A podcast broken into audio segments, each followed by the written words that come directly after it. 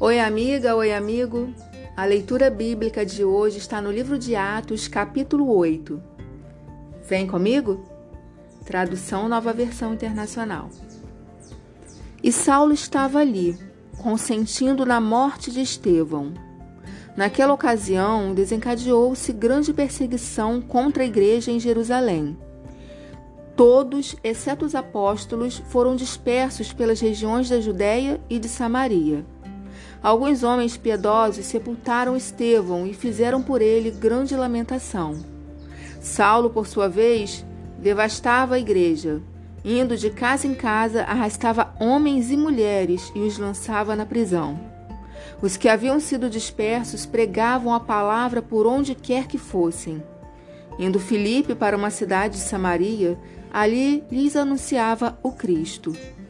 Quando a multidão ouviu Filipe e viu os sinais miraculosos que ele realizava, deu unânime atenção ao que ele dizia. Os espíritos imundos saíam de muitos, dando gritos, e muitos paralíticos e mancos foram curados. Assim, houve grande alegria naquela cidade. Um homem chamado Simão vinha praticando feitiçaria durante algum tempo naquela cidade, impressionando todo o povo de Samaria. Ele se dizia muito importante, e todo o povo, do mais simples ao mais rico, dava-lhe atenção e exclamava: Este homem é o poder divino conhecido como grande poder. Eles o seguiam, pois ele os havia iludido com sua magia durante muito tempo. No entanto, quando Filipe lhes pregou as boas novas do reino de Deus e do nome de Jesus Cristo, creram nele e foram batizados tanto homens como mulheres. O próprio Simão também creu e foi batizado, e seguia Filipe por toda parte, observando maravilhado os grandes sinais e milagres que eram realizados. Os apóstolos em Jerusalém, ouvindo, ouvindo, ouvindo que Samaria havia aceitado a palavra de Deus, enviaram para lá Pedro e João.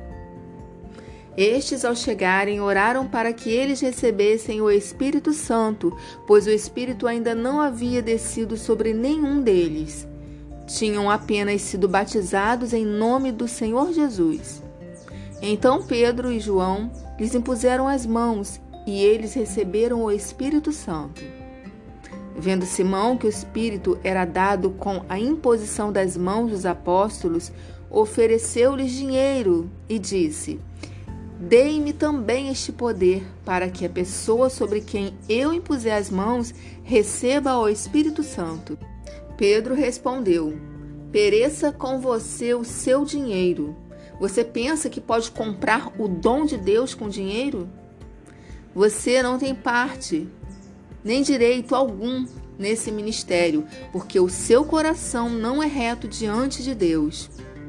Arrependa-se dessa maldade e ore ao Senhor. Talvez ele lhe perdoe tal pensamento do seu coração, pois vejo que você está cheio de amargura e preso pelo pecado.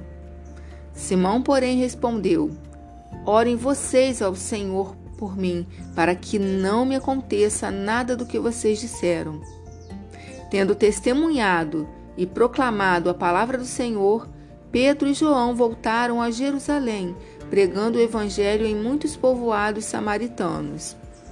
Um anjo do Senhor disse a Filipe: Vá para o sul, para a estrada deserta que desce de Jerusalém a Gaza. Ele se levantou e partiu. No caminho encontrou um eunuco etíope, um oficial importante encarregado de todos os tesouros de Candace, rainha dos etíopes. Esse homem viera a Jerusalém para adorar a Deus e, de volta para casa, sentado em sua carruagem, lia o livro do profeta Isaías. E o Espírito disse a Felipe: Aproxime-se dessa carruagem e acompanha. Então Felipe correu para a carruagem, ouviu um homem lendo o profeta Isaías e lhe perguntou: O senhor entende o que está lendo? Ele respondeu: Como posso entender? Se alguém não me explicar. Assim convidou Filipe para subir e sentar-se ao seu lado. O eunuco estava lendo esta passagem da Escritura. Ele foi levado como ovelha para o matadouro, e como cordeiro mudo diante do tosqueador, ele não abriu a sua boca. Em sua humilhação foi privado de justiça. Quem pode falar dos seus descendentes? Pois a sua vida foi tirada da terra. O eunuco perguntou a Filipe: Diga-me, por favor, de quem o profeta está falando?